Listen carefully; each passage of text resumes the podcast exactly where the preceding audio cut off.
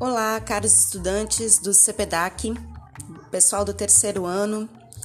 É, essa audioaula é para a gente é, falar de uma maneira geral é, sobre esse tema que a gente começou a tratar agora no terceiro bimestre, sobre trabalho e sociedade, mais focado no, na dança.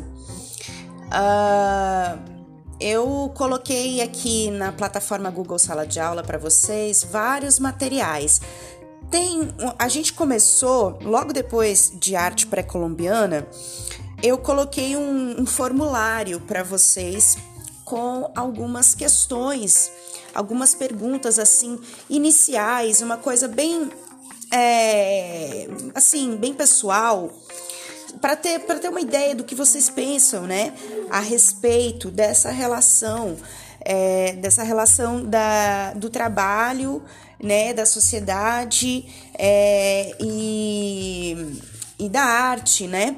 Porque a gente, vocês viram lá, eu passei para vocês um, um, um material em PDF que a gente viu um pouco sobre a, a história do circo, né?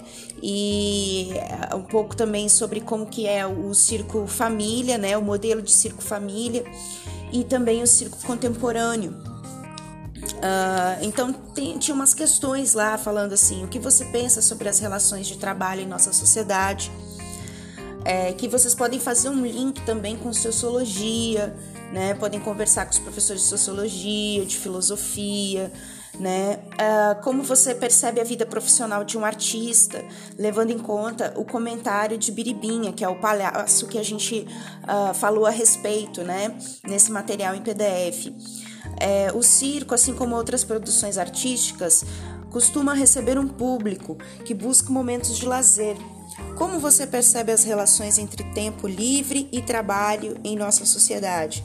E por último, tinha uma questão assim: como você e as pessoas que, que conhece equalizam o tempo de trabalho e o tempo de lazer? Em sua opinião, qual é o papel do lazer na vida das pessoas? Então, assim, são respostas bem pessoais mesmo, assim, não tem uma questão de certo ou errado. É, eu tinha colocado uma data ali de entrega, mas como está sempre chegando alunos novos, alunos que não tinham acesso à plataforma e agora tem, é, eu vou deixar começar a atualizar isso no, no Google Sala de Aula é, para deixar os trabalhos é, sem data de entrega. Uh, mas eu peço a vocês que quem tem acesso, que por favor não demorem para responder, porque a gente está é, seguindo um cronograma, um calendário anual, né? Então, é, eu já encerrei as notas todas do segundo bimestre, elas estão no sistema.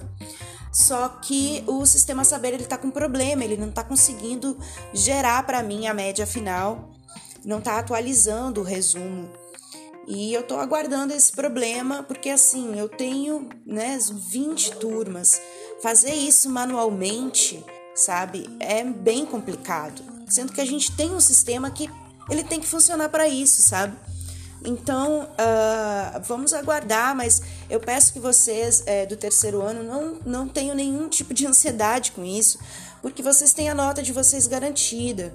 Eu optei por não trabalhar nesse momento com esse sistema de, de avaliação tão rígido, né? Porque uh, eu sei que é difícil para vocês né? E artes a gente tem uma, uma, outra maneira, eu acho, eu acredito nisso, assim, eu trabalho com é uma outra maneira de você se, se aproximar, né? E a ideia aqui sempre foi que vocês não perdessem o vínculo com a escola e tivessem um bom material à disposição é, para que vocês pudessem é, ler, se atualizar, né, estudar, tá em dia também com aqueles que estão se preparando agora, né, no terceiro ano que estão se preparando para o Enem, né, eu sempre ah, coloco temas assim que que são abordados, né, na, nas provas, assim, é claro que ah, é, é difícil para gente com uma carga horária tão pequena, né, falar de tantos assuntos é muito vasto,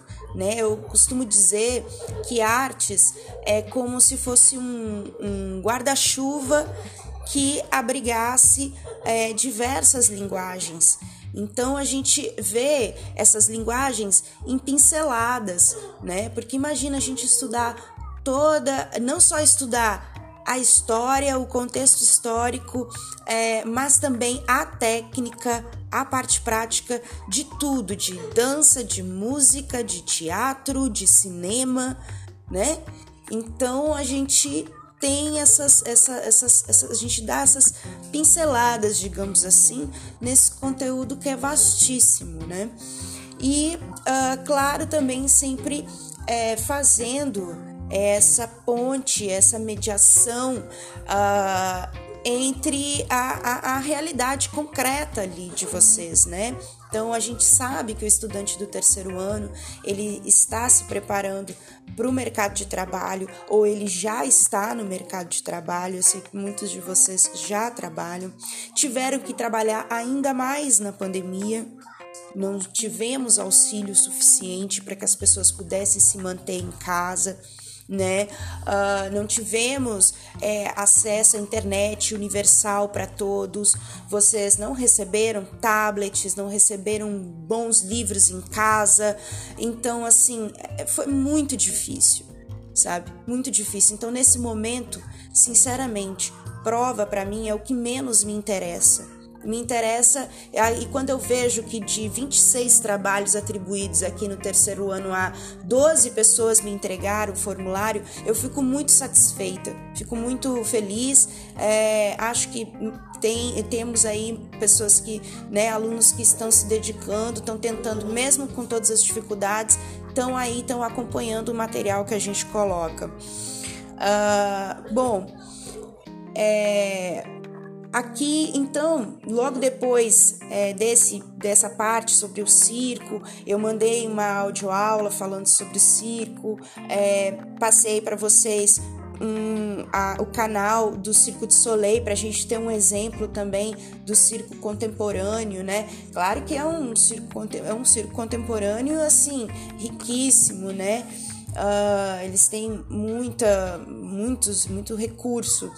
É, e aqui a gente tem também, eu passei para vocês um material já específico falando sobre dança, um texto e um vídeo que agora eu fui ver, o vídeo não está mais disponível. A pessoa que publicou o vídeo no YouTube, a pessoa excluiu o vídeo.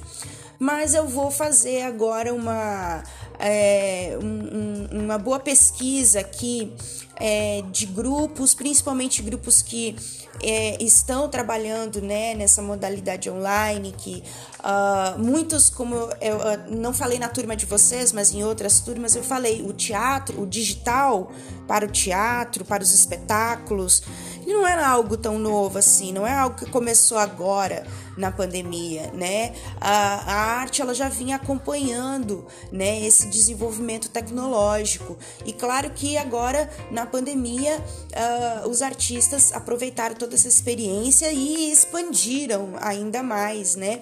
Então eu vou fazer uh, ah, para vocês, vou fazer uma pesquisa assim para nós, né?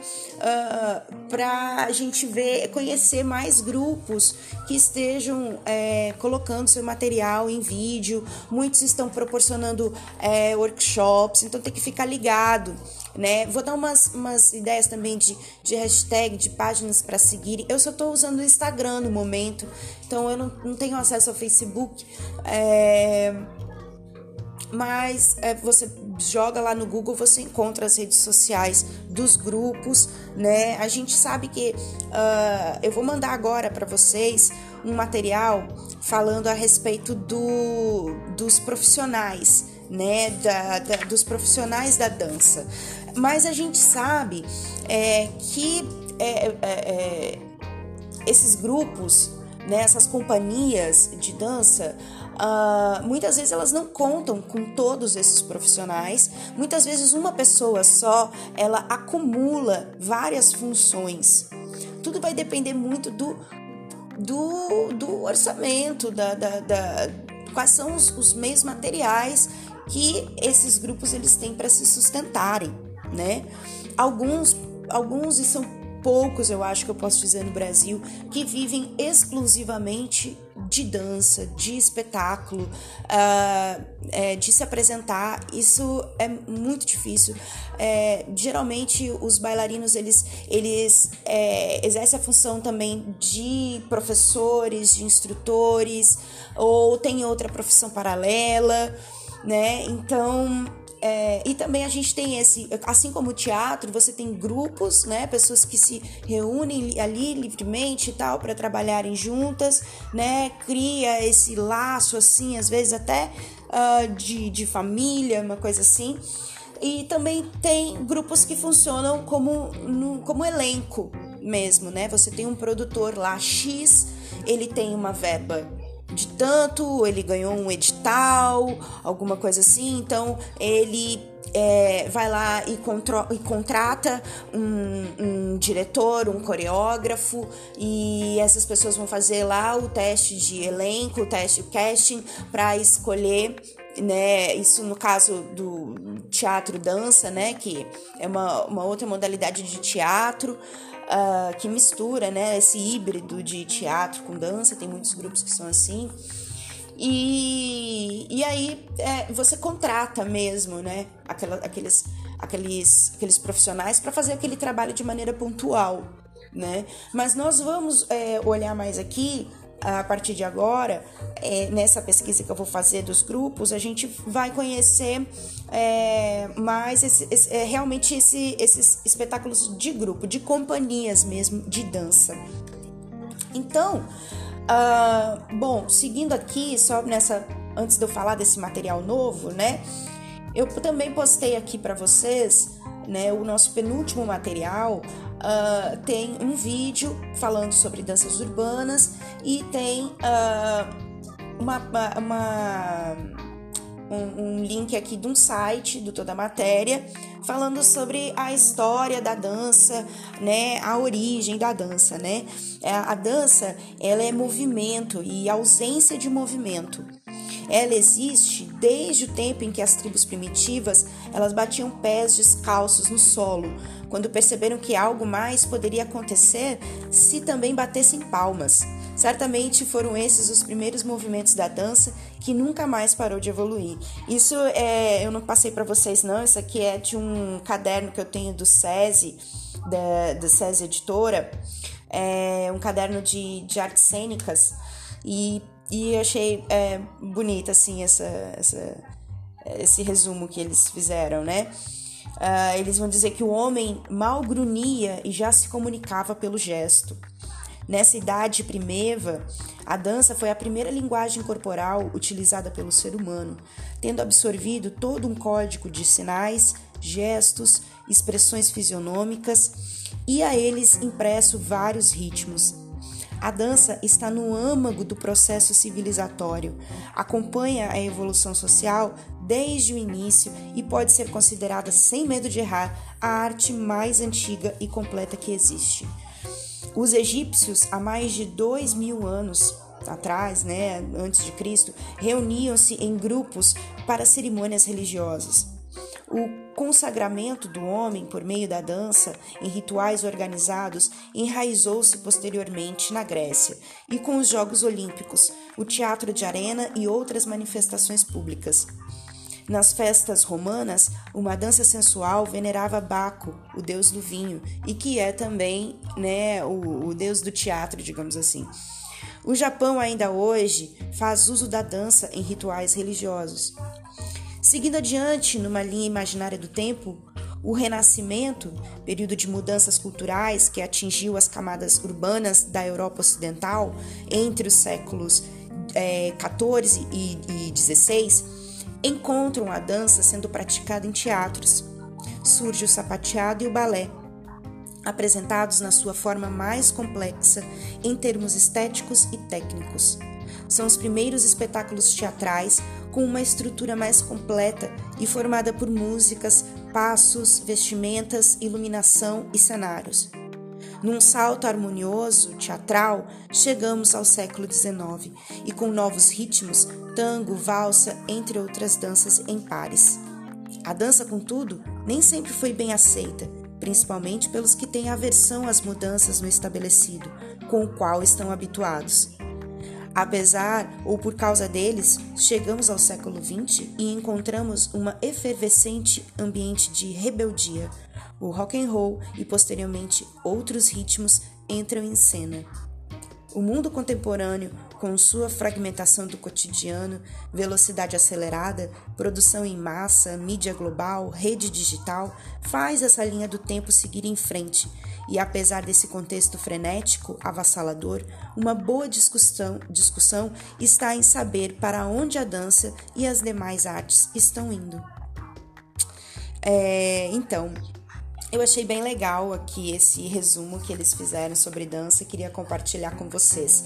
Uh, a gente não vai ficar só falando também da dança clássica, do balé, não, né? A gente vai começar a falar sobre a, a dança, as danças né, urbanas, a dança contemporânea, é, esses ritmos, né, que, que ah, como ela falou, como esse texto falou aqui, né? Falou da rebeldia, né? A rebeldia do rock and roll. Hoje a gente pode falar também da, da rebeldia do funk, né? Por que, que o funk incomoda tanto algumas pessoas e por que, que outras gostam tanto, né? Qual é a relação das classes sociais é, com o funk, com esses ritmos que vêm da periferia, né? Como que é o olhar das pessoas que estão na periferia produzindo esse tipo de música? O que que acontece quando esse tipo de música ela toca na indústria cultural, quando a indústria cultural vai lá, né, e coloca né, essas músicas que são feitas na periferia, ela lança, né, lá no centro da no, no centro da, da fama né, e, e das grandes mídias. Então, tudo isso são coisas para a gente pensar daqui por diante, né? Que eu quero propor para vocês que a gente pense. O material, então, de hoje, eu fui citando, assim, alguns tipos de profissionais. Como eu falei para vocês anteriormente, é, não são é, todas as companhias que vão dispor de todas essas pessoas, cada uma, uma pessoa para cada uma dessas funções. Muitas vezes os profissionais eles vão ser obrigados a é, acumular algumas funções, até né, por questão de necessidade. Uh, bom, mais para frente então eu vou mandar para vocês alguns exemplos de companhia. Então Fiquem ligados no material que está sendo postado na plataforma Google Sala de Aula e no WhatsApp. É... Por favor, deixem lá um comentáriozinho lá de visualizado lá no comentários para a turma, né? Coloca lá um visualizado, um ok, manda um abraço, né? Porque assim eu tenho como atestar é, a presença de vocês e de que vocês estão acompanhando os materiais. É, muito obrigada então por hoje e bons estudos.